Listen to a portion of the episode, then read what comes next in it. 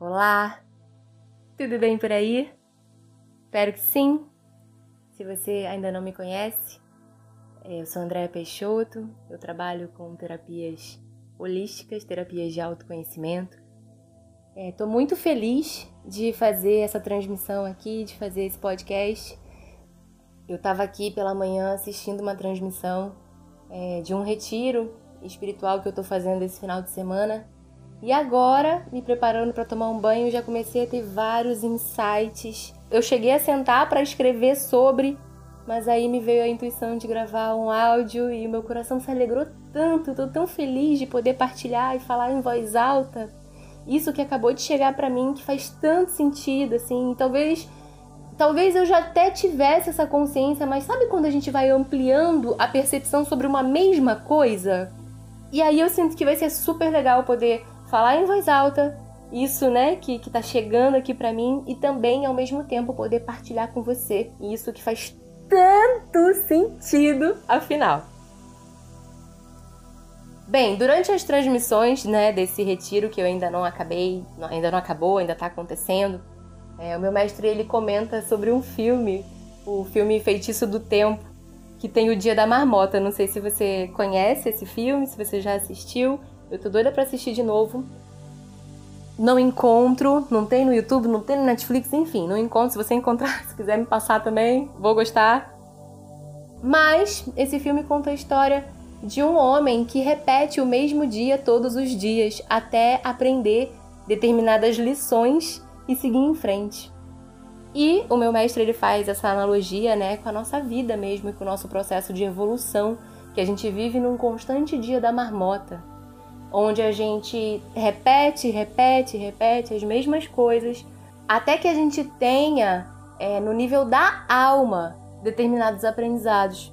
E aí assim a gente consegue seguir em frente, dar o próximo passo. E a nossa vida humana é isso, né? Sucessivos dias da marmota. E para cada aspecto da nossa vida tem um dia da marmota específico, e hoje, né, um dos exercícios que o meu mestre passou para todos nós foi o de analisar as nossas maiores é, angústias e insatisfações. Quais eram as nossas insatisfações? E para mim, o que está mais pegando hoje, assim, que, que eu percebo que me deixa realmente insatisfeita em muitos níveis, é uma sensação de solitude solidão mesmo, que se fosse solitude eu tava muito bem resolvida, não é mesmo? e não que eu não tenha amigos, não que eu não tenha pessoas com quem eu possa trocar. Graças a Deus eu tenho, eu tenho família, eu tenho uma família incrível, uma família que me apoia, que me apoia hoje em dia até mesmo sem me entender. E isso é ouro, eu tenho certeza. Eu venho de uma adolescência onde eu, adolescência e meio que vida adulta, né? Fui, fui amadurecendo assim, tendo muitos, muitos, muitos amigos, fazendo muitas, muitas, muitas coisas.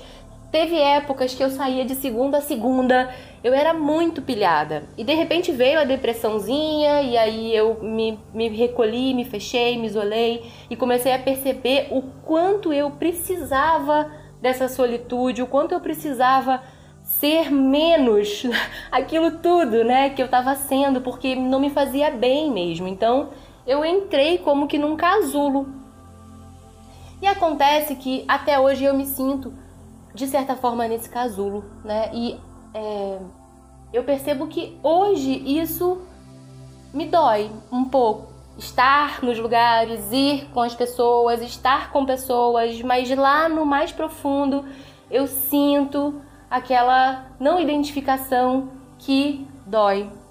E aí, nossa, foi muito rápido assim, né, que tudo começou a chegar, porque de certa forma, eu acabo entrando muitas vezes num lugar de. É... Ai, como era mais fácil, sabe? Quando eu saía e me distraía e fazia várias coisas para me distrair, aí os dias iam passando e pelo menos era mais era mais confortável, né? Era mais fácil encontrar distrações para poder passar, para poder atravessar essa sensação sem senti-la tanto. E foi aí que me veio né, uma sabedoria interior, uma voz do meu coração, um mentor, eu não sei, eu só sei que veio para mim assim. Sabe qual é o problema dessas distrações, minha filha? é que quando a gente acaba de se distrair, a gente volta exatamente para o mesmo ponto de onde a gente parou no processo de lidar com aquilo que a gente tem que lidar. Porque não importa quantas horas você passe se distraindo, quantos dias, quantas vidas você passe na distração. Quando você voltar para o silêncio, quando você voltar para estar com você mesma novamente, você vai perceber que você está exatamente no mesmo ponto que você estava vidas atrás, quando decidiu se distrair para não sentir isso que você está sentindo no seu agora.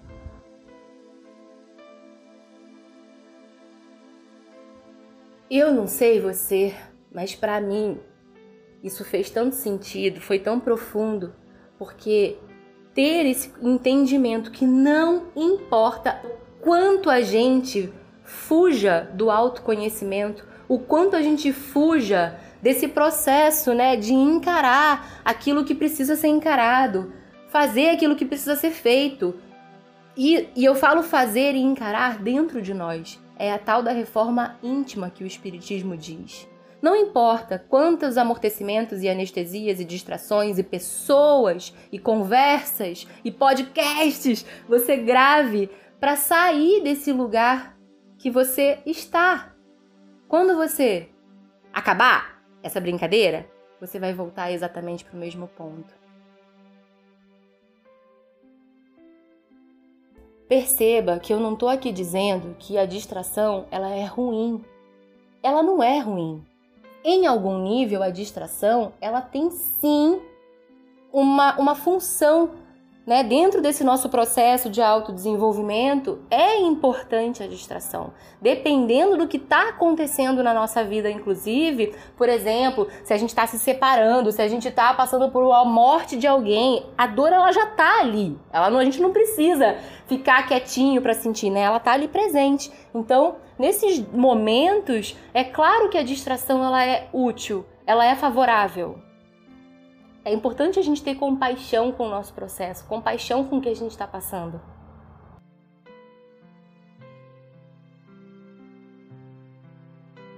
Mas também não adianta a gente ignorar que tem um caminho para fazer de autoconhecimento, de reforma íntima, porque onde quer que a gente tenha parado nesse processo, quando a gente for olhar para ele novamente, a gente vai estar tá ali naquele mesmo lugarzinho, tipo, a vida acontecendo e os dias da marmota acontecendo não vão tirar a gente de um lugar e colocar a gente num outro lugar.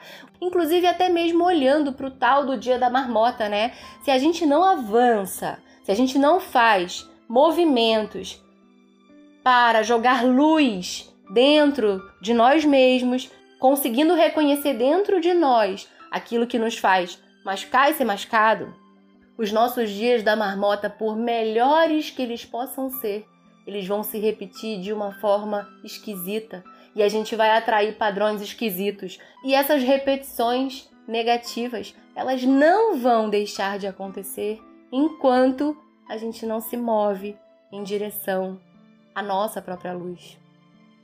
E quando eu digo a nossa própria luz, é essa iluminação daquilo que em nós que nos coloca em situações esquisitas.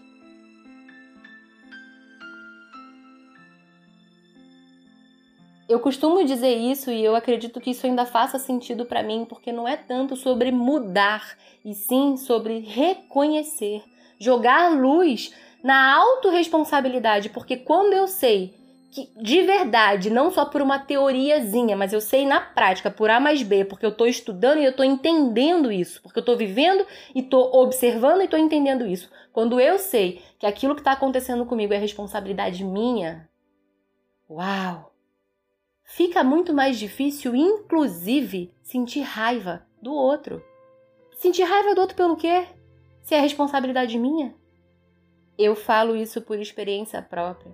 Eu sou a pessoa, bem, eu era, pelo menos, né, a pessoa da raiva. A raiva é uma energia muito forte, muito explosiva e muito automática. Ela vem no automático. A gente não, ai, agora eu não vou sentir raiva. Não é assim, ela simplesmente vem, ela acontece. Eu acredito que com todas as emoções seja assim, mas a raiva é muito destrutiva, né?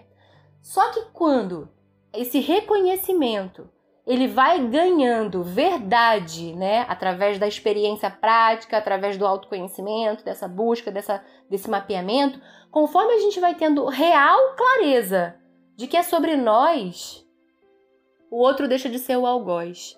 E aí, por mais que a situação seja uma situação onde a gente está sendo machucado, né, por exemplo, por mais que seja uma situação que doa, e da dor talvez a gente não consegue realmente fugir dentro desse plano aqui, né? Nem da raiva, na verdade, mas é a raiva do outro, né? A raiva do outro, a raiva do mundo, a raiva de Deus, a sensação de injustiça. Quando isso é retirado da receita, você consegue imaginar o quanto isso muda a situação?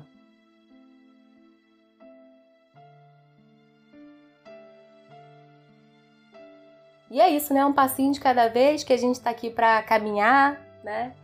Eu espero de verdade que essa pastilha. Essa pastilha. Eu espero de verdade que essa partilha ela faça sentido para você e que ela possa acender uma luzinha aí dentro do seu coração, é, no sentido de te despertar ou te estimular cada vez mais a não desistir de você, a não desistir de se conhecer de entender a sua mecânica, como você funciona, como você reage, o que pega para você, o que te fortalece. Não desista. Porque do ponto que você parar, você pode viver quantos dias da marmota você quiser. Você vai ficar ali, paradinho, sem se mexer. e assim, olhando para o nosso planeta do jeito que ele tá, pensar na possibilidade de ficar parado no mesmo lugar, parece que talvez não seja uma boa ideia. É isso. Agradeço a sua companhia e vou te sugerir agora uma prática, uma pequena prática meditativa. É, essa técnica eu chamei de amanhecer e é apenas uma prática de relaxamento mesmo. É, a única recomendação é que você esteja com um fone de ouvido para ouvir os sonzinhos.